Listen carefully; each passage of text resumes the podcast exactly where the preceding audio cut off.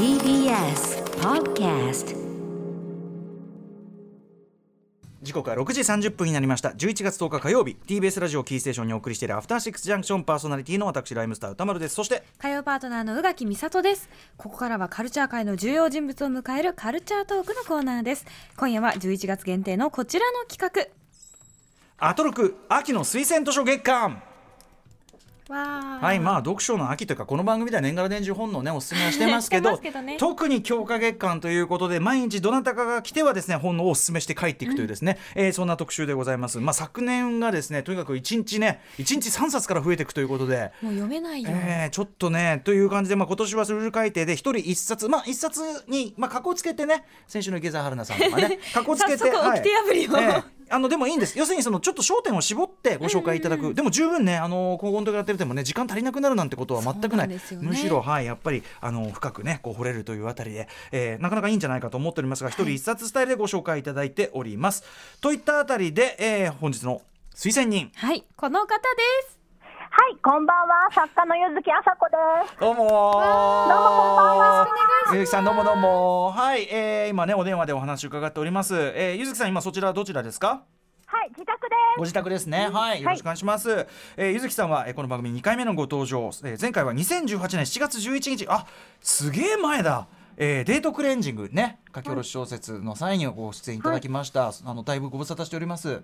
はい、あ、ご無沙汰しております。はいよろしくお願いします。で何でもそのゆずきさんからですねもうあの逆指名と言いましょうか。はい、ねあのとにかく宇垣さんだと。あすいません。そう、宇垣さんに呼んでもらいたいって言って、あの。小川さんに、あのディレクターさんに、あのあの、作家のね小川さん。はい。はい、あの、あ、すみません、作家の小川さんにメールさせていただいたら、ええ。あの、じゃあ出てくれと。うん、じゃあ。お越しいただいちゃった。はい、ねえこれはじゃあ一体どういうことなのかも含めてね、はい。ちょっとお話伺います、はい。じゃあまずは宇垣さんから改めて、えー、ゆずきさんのプロフィール紹介お願いします、はい。柚木あさこさんは1981年東京都のお生まれ。2008年女子校のでのでのいじめを描いた「Forget Me Not Blue」でオール読み物新人賞を受賞しこの作品を含めた単行本「終点のあの子」でデビュー。2015年ナイルパーチの女子会で第28回日本え失礼いたしました。第28回山本周五郎賞受賞。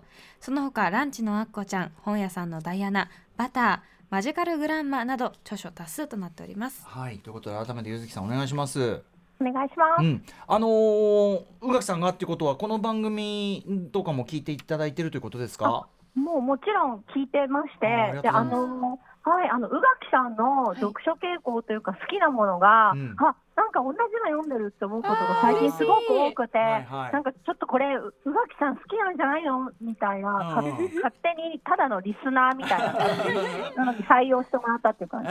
採用、はい。い、やでもねあのー確かにあの宇垣さんはその普通に雑談してても、まあ、今これ読んでるんですみたいなのがね普通に、まあ、もちろん本当に読書家でいらっしゃって、普通に出てくる方で、で確かにその一つのねその読書のテイストそのものそしてそこから出てくる言葉そのものに宇垣節がもうね。そうなんです。うん。ですごいもうなんかあの友友達みたいな気持ちに勝手になってしまっていて、嬉しい。これ宇垣さん好きそうだなみたいなのが、なんかうんうん。本を見てても思うことがすごくあって、今回は。嬉い。いね。え出しゃばってしまいました。むむしろむ、ねなんかむしろ勝手に私ゆ,、うん。ゆずきさんの本いっぱい読んでるので。そうなんかびびっくりしました。えはい。すっごい読んでます。すごい好きです、ねだからねありがとうございます。はい。逆にねこれがあのお初というかまあ今回はねリモートですけど、はいお初だっても意外なぐらいな感じがするぐらいでね、うん。はい。はもう完全なは初めてです。ね始めまじゃあちょっとこれを機に。よろしよろしくお願いします。ねこのソウルソウルソウルメイトたる感じになってくるのかかもしれないねかもしこれないですよ、はいさあということでお知らせのとゆずきさん入魂の一冊をご紹介いただきます。後ほどよろしくお願いします。はい、よろしくお願いしおます。ここからはアトロク秋の推薦図書月間。今夜のゲストは小説家の柚木あさこさんです。改めてよろしくお願いします。よろしくお願いします。おさあということで、はい早速柚木さん入魂の一冊発表をお願いします。はい。はい。えー日本のテレビ業界はデストピア？芸人とアナウンサーのシスターフットが世界を救う。吉川トリコさん夢で会えたら。はい。わあ実は私読んでます。ねびっくり。もう読んでます。恥ずかしい。だからねいやいやそうですだから読んで傾向が当たっている。ゆずきさん、だからこれ違うんですよ。あの、ゆずきさんの読みが当たってるっていうか、いやっぱりやっぱりあの自然に選んだ本が重なってるんですよ。そうだってもう、あのーこの後話すつもりですけど、マーガレット・アウトウッドの請願読んでる時、宇垣さんも読んでたし、そうなのなんか、何なのこのユニゾーンと思って。これはいや本当に本当に。近々お話をしましょう。でもなんか小川さんから聞いたときにちょっと恥ずかしくなってきちゃって、なんかもうすでに呼ばれてるのなんか偉そうに。いやいやいやいやいやいや。偉そうじゃない。すいません。いやでもあの本当ゆずきさんのおっしゃる通りのことが起こったっていうことですよね。うん、本当にね。じゃあじゃあ今度恥ずかしくない、うん、ではでは、えー、はい、ということで、えー、ゆずきさんがねご紹介いただく、えー、吉川トリコさんね、えー、はい。夢で会えたらご紹介じゃあ宇垣さんからお願いします。はい。はい。主人公はピン芸人のマーコとフリーアナウンサーのユリカの2人。養子いじりに疲れた相方の引退でピン芸人となったマーコは誰彼構わず手当たり次第に噛みつく芸風でブレイクしフリーアナのユリカと共に新番組のメインに大抜擢されます。しかし女子アナの方に違和感を持っていたユユリカが生放送である事件をやらかして。ててんてんてんと。はい。というこのような作品著者の吉川トリコさんは1977年生まれの小説家。2004年「眠り姫」で女による女のための R18 文学賞の第3回大賞と読者賞を受賞し同年シャボンでデビュー。戦場のガールズライフ女優の娘マリー・アントワネットの日記など著書多数でいらっしゃいます。はい。えーということで今回のですね推薦図書券が一冊ね入魂で選んでいただきつつその本を読むときに、まあ、ふさわしい BGM みたいなものももしあればということで選んでいただいていたりするんですけど、えー、さんこちらの曲ははい、あの、レイン・オン・ミー、あの、レディー・ガガとうん。アリアナ・グランドさんの、はい。あの、名曲を、あの、渡辺直美さんとうん。ユリアン・レトリーバーさんが、あの、ダンスカバーしたことで、うんうん。すごい有名なんですけど、うん。なんと、この夢で会えたら、うん。渡辺直美さんもユリアンさんも登場するんです。うんううんん。実名でね。うんはい、はい。そうなんです。お名前が実名で登場するのと、あとこのさ曲自体がうんすごくシスターフットな強さに満ちているので、ぴったりと思って選びました。はい、この小説自体が夢で会えたら自体がそのシスターフット小説でもあるというこはい、とですもんね。そうなんです。はい、はいえーゆずきさんはまずこの、えっと、夢で会えたらというこの小説はどういう形でこう出会われたんですか？はい、あの私、あんまり入りが丈夫じゃなくて、医者からあの自粛をすごい厳しく要請されてて、あのままだあんまり外に出るなって言われてるので、はい。書店に行くのがめちゃめちゃ久しぶりで、この間もうんうんうんうん。限界体制で書店に行ったら、はい。そのもう久しぶりの書店がキラキラしてて、んもうなんかもう全部欲しいわって思った時に、バーンって目に飛び込んできたのが夢で会えたらで、はい。あの女子アナと女芸人っていうところにバーサスって書いたんですけど、うん。そこに大きいなんかバツが引いてあって、バーサスちゃうみたいな。うんうんうんうん雰囲気が。対立構造じゃないぞと。うんうん。かっこいいなと思って、はい。もうすぐあのもともとトリコさんの本を読んでるんですけど、うんすぐ買ってで本当に面白かったんで、あの小川さんにメールしたっていう。なるほど。時代です。すみません、あはい、のーそうこれ文庫オリジナルなんですねしかもね。そうなんです、ん。あのだからあのちょっと新刊とじゃないって思っても昔からある本なのかなと思っちゃう人多いと思うんですけど、うんこれはあのれっきとした新刊で、文庫で出てるけどいきなりそれで出たってことですもんね。そうなんです、うんうん。お買い得だと思います。一方宇垣さんはこれは？私もあの本屋巡りがすごく好きなので、うんうん。うん本屋をぐるぐる蛇のように徘徊した時に見つけて、まあ女子アナって書いてあって、うんうん。読まないわけにはいかんだろうと思っうんうんて手に取って読みました、うんうんね。面白かった実際そのな、うん。まあその女性アナウンサーがその直面するいろんなはい。あれであるとか、まあそれと女芸人さんのその直面するいろんなあれみたいのが実際のそのテレビ業界史というか、うん。ね実はバンバン出てくるし。そう。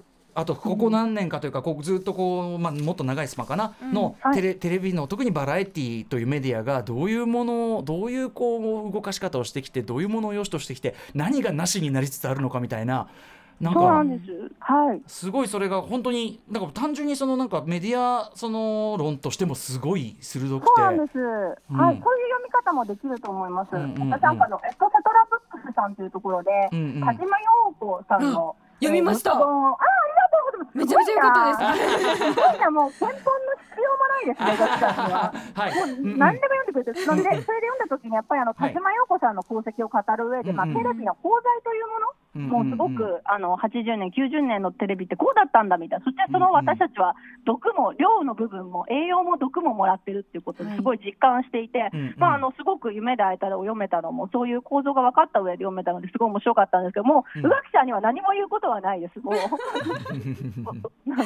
や。もう全部読んでくれちゃって。いや読みました。読んだ上で、はい。すごくやっぱりああの、うん。なんだろうな。あわかるこういうとこあるなとかそうんうん。のテレビという業界はうんどうしても古い業界ではあるので、うーんわかるとかこういうとこあるなっていう部分がある一方で、うんこの女子アナ像自体は割とフィクションだと思います。うんこういう女子アナはいないです。あのなぜなら、はい。心が強い人じゃないと多分なれない。少なくとも TBS のアナウンサーにはうんうん。いないかなとは思いました。ただ、うんうん。彼女が直面している、うんうん。してしまうその、うん、型であるとかはめられる型であるとか、そういうものはすごく見覚えがあることだし、うんうん。あの直さなきゃいけないところこの業界、まあ、そもそも日本全体もそうですけど、うんって思いながら読んでました。うんあそうなんですか、うんあそうか、やっぱり強くないと務まらないですか、アナウンサーは。うん。まあそのこのね女子アナの女の子ゆりかはなんて言うんだろう、結婚したいうん。結婚したいは別にいいんだよな、あの、うんお嫁さんになりたいみたいな感じのうんうん人はあんまり私が知る限り少なくともうんうん TBS の女子アナにはうんうん。いないかな、うんその戦略的にその話をしたとしても、うんうんうん。心の底からそれを考えてる人はうんうんいないとは思いました、うんそう職業としてこれは多分慣れないとは思ったんですけど、うんうんただうん。うんうんうんなった上のそのうん。浴びる洗礼みたいなものうんはすごくむしろリアリティがあって、なぜ知っているみたいな。まあ、取材もねうん。おそらくはされたんでしょうし、はい。その上で多分そのあの社会人として、うん。その同じぐらいの年齢の女性がぶつかるそのある種こういろんな普遍的な事態っていうのも多分重ねてるんでしょうね。ね、と思います。ね。そういうことだったりするのかな。はい、はい、いやということでいやでもインサイダーならではのね多分多分宇垣さんはもっとえげつないことも知っているはずですよ。えげつない面ももしてるはずです。さあということで、えーあのまあ宇垣さんもぜひねあの要所要所でちょっとあのなんていうかな、はい。宇垣さんの感じたことも入れていただきたいんですけど、あはえーゆずきさんにぜひこの本の推しポイント3つ挙げていただいているそうで、はい、はい、ぜひその3つでお願いします。はい、じゃあ行きますあ宇垣さね。んのね。はい。吉川トリコ著夢で会えたらのここがすごいその1日本の女芸人誌として緻密かつ画期的。その2、同時期に発売されたアトウッド西岸との2つの共通点。その3キレキレなのに価値観のアップデートに苦しむ人ほどヒントいっぱい。以上の3つ、うん。そうか。はい。はい、ということでぜひ、えー推しポイント一つ一つ、えー、ゆずきさんから解説をお願いしたいんですがまず、えっと、日本の女芸人誌として緻密、えーかつ画期的ということ。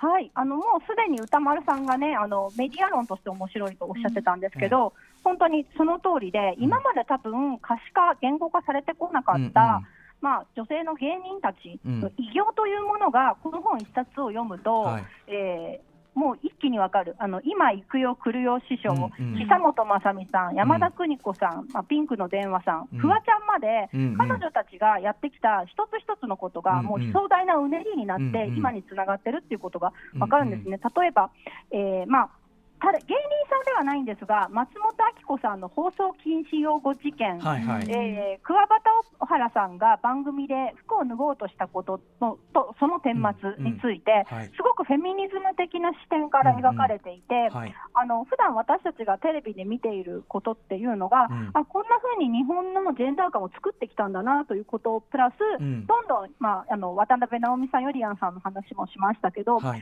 どんどん芸人さんたちが言葉を持って進化して、えーどんどん扉をこじ開けてるっていうことが、この一冊で分かるのがすごい、あと、えー元気が出るテレビとか、うんうん。懐かしい番組もいっぱい出てきて、多分単にテレビが好きな人が読んでも、うんうんうんうん。ワクワクしちゃう、あはい。こういう番組があったっていう、うんうん。あのこういう番組があって、こういう、うん。えー価値観が作られたんだって分かる、うん。ってこと自体がまずすごいと思います。はい。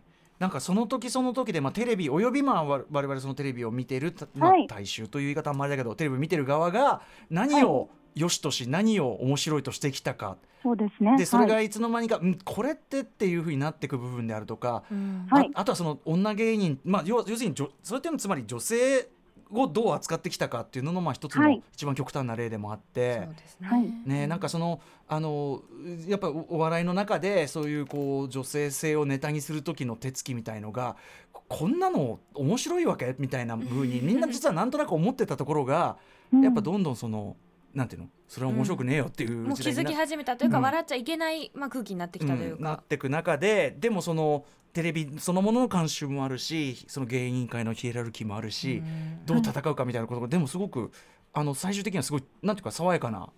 はい。甘くはないけど甘甘すぎず爽やかな、うん、そうなんです、うすごく希望が持てるわねあの物語だと思います。うん、なるほど。はいあうん、この辺宇垣さんいかがですか？こう例えばその絡んでて、はい。そのあの芸人さんとそれこそ女性アナウンサーが、うんそれそれこそ敵対的にねそのそうなんです。バラエティ上でねこううん。なんていうの？役役柄を置かれるなんてことは昔はすごくよくあって、昔はってかついこの間までね。よくあることだと思います。最近減ってきたかなさすがに。さすがにあんまりないしその単に綺麗どころっていうアナウンサーもあんまり最近は見ないかなとは思うんですがそれでもまあありがちですよね、うんうんって思います。でもそれがこう少しずつこうやっぱりいろんな人たちのちょっとしたあれによってまあ変わってきてるっていうところもそうです。多分まあ宇垣さんがすごいこじ開けてる部分があるなと私は思っていて。あの自分の言葉でもう嫌なことは嫌だと言い、うんうん自分の理念があってもう自分でどんどん言葉にしていくっていう、宇垣さんが今まさにこの、うん。えー夢で会えたらのあの女性の医療の中で、うん。宇垣さんもこのドアをぐーっと開けてうるん。最先端の方だなと私は思っていつも拝見してうんます。はい。頑張んなきゃ。いやいやでも本当にそれこそねあの昔で言うさかっこつけで言うその女子アナっていうさ、うんイメージとかがい。かに古臭いかもう宇垣さん一発で証明されてますもんねそんなのね。そうなんですよ。そう。いう人がね最近どんどん出てきてて、うんうんそれが出れるようになったというのがすごくいいことだなと私は思いますね。うん。ですね。だからそれこそそこの番組ねあの、まあ、曜日パートナーで 3, 三人相乗女性アナウンサーとしていわゆるだから昔で言う女子アナっていう方に置かれてた3人がいるけどそれ全然それぞれ違うし、全然違うああれだっていうのがこう分かると思うんでこの番組のリスナーの方はそういう意味ではその目線でもすごい、ね、面白く読めるはずだし。そうなんですよね。なんか本当にアトロクの皆さんは本当に伸び伸びしてて、自分の言葉を持ってらして、なんか聞いてて本当ストレスがないです。ね、頼もしい限りですよみんなにア。トロクがあってよかったねって言いながら、いやまあこれがこんぐらいが普通になるべきだし、あと同時に女芸人誌であると同時にそこから勝者した、まあ男性芸人であり男性中心的な芸能界でありその、っていう力学がもうめちゃめちゃ容赦なくうん。でもなんなんていうかなちゃんとフェアだと思います。すごくこの時代はこうであったとかそうなんですなんかすごくフェアに浮かび上がってくると思った。そうなんです。あのなぜならヒロインのマーコ自体がめちゃめちゃオールドスタイルの、あのめちゃめちゃコテコテの女芸人で、あの黒スーツで常にあの食い気味に突っ込むみたいな。で、もう上島竜兵さんのネタも、うんうんうんあの。タンメンのネタももう何でもやっていくし、うんうん。ゲッツのポーズもするっていう、はいはい。すごく古臭いタイプの頑張り屋の女の子で、うんうんうんうん彼女の一番の悲しみは、はい。あの笑っていいともが終わっちゃったことなんですよ、笑っていい自とも笑っていいともに間に合わなかった。買った。自分あともうちょっとだったのにって。めちゃくちゃ間に合わなかったっていう、んうんそれので大真面目に苦しんでいて彼女自身がすごくあのマッチョな思考の女の子ではあるんですけど、そこからこぼれた繊細さや優しさがあるという非常に複雑なキャラクターなので、うんうんうん。あのそういう元気が出るテレビとかでわって笑ってたこととか、トンネルズさんのネタで笑った人も、うん。マーコに結構自分を重ねられると思うんですよ。確かに確かに、うん。うん。あんなに好きであんなに笑ってたテレビがまあ今いろんな変化もあってこうなってるしこういう立ち位置だしそして自分自身もなんか前ほど素直に面白いと思えない、そうなんですよ。ね。マーコは引き裂かれていて、体の中にあの熱湯風呂であっちとかやるのがすごく好きなタイプなのに、うんうんうん。でもフェミニズムにも目覚めてるっていう。すごく私37歳で古いものももういっぱい見てきて今の新しいものを見てるって真ん中なので、うん。マーコのジレンマはすごくよくわかるんですよね。はい。うん。さあそして、えー、とその2位って言いましょうかね、うん。えーはい。同時期に発売された、えーアドウッド西岸との2つの共通点。これはだからあの次女の物語の続編ということですよね。はい、うん。そうなんです。で、あの本当に出たのが同時期なので、ん。私あのど同時に読んだぐらいだったんですけれど、うん。あのに似てるのではなく共通点が2つあって、はい。1つはデストピアが舞台であること。で、うん。あのまあ、アトウッドはすごくギルデアギギレデアという、うん。あの男尊女子のフはいァシズム国家をすごく緻密に、はい。まあ、インフラまでしっかり作り込んだんですけど、うんうん。あのなんと日本のテレビ業界をそのまま書いたらギレデア教科っていうのがわそうトリコさんの大発明。いやー現実を描いたらディストピア SF まんまやないか。まあちょっとあとディストピアとフェミニズム面白いけど本当のディストピアだった。しかも毎日見てるやつっていうところがすごい面白いなと思いました。はいはいはいはい。でそうなんです。それで、うん。あの女はいくらでも女性はいくらでも嘘がつけますからみたいなね発言が、まあ、それで共和国では王国してるんです。あのリディア・オーバーとかがね女性を分断するために女性たちが連帯しないようなそういう言説がいっぱい溢れてるのが、実は日本のテレビ業界じゃんっていうところ、一はいつデストピアが舞台で起こって、もう一つが、えーとまあ、そんなファシズム国家を女たちが仲間にな、仲間になって権力に立ち向かって、敵も味方も一緒になって、女たちで頑張るぞっていう話なんですけど、はい実はこれは戦うわけじゃなくて、うん。えー西岸のネタバレにならないように話すのが難しいんですが、ええうんうんうん。実はある勇者、あの女たちの、うん。えーある伝説の勇者を、実はみんなで待っているという構造なんですね。うんうんうんうん。でこの夢で会えたらも、まあまあ、あの西岸もそうなんですけど、えー夢で会えたらも、実はミキというあ。マーコのかつての相棒で、彼女は本物の天才なんですけど、うんうんうんうん彼女はまあ養子いじりに疲れて芸能界を去りましたが、実はみんなで手を取り合って、彼女の、うん。えー帰還を願い、祈っているという構造なんですね。うんうんうん。でそこが私、すごくあの宇垣さんが西岸を読んで面白いって言ってたから、うん。あ進めたい と思ったんですけど、もう読んでたっていうね。はい。へー。はい、じゃあちょっと合わせて読むのもおすすめという感じですかね。ね。はすごいね読みやすいっておっしゃって読みやすい。あっとあんなに分厚いのにあっという間、そしてそ。えはー三つ目いってみましょう。はい、キレキレなのに価値観のアップデートに苦しむ人ほどヒントいっぱい。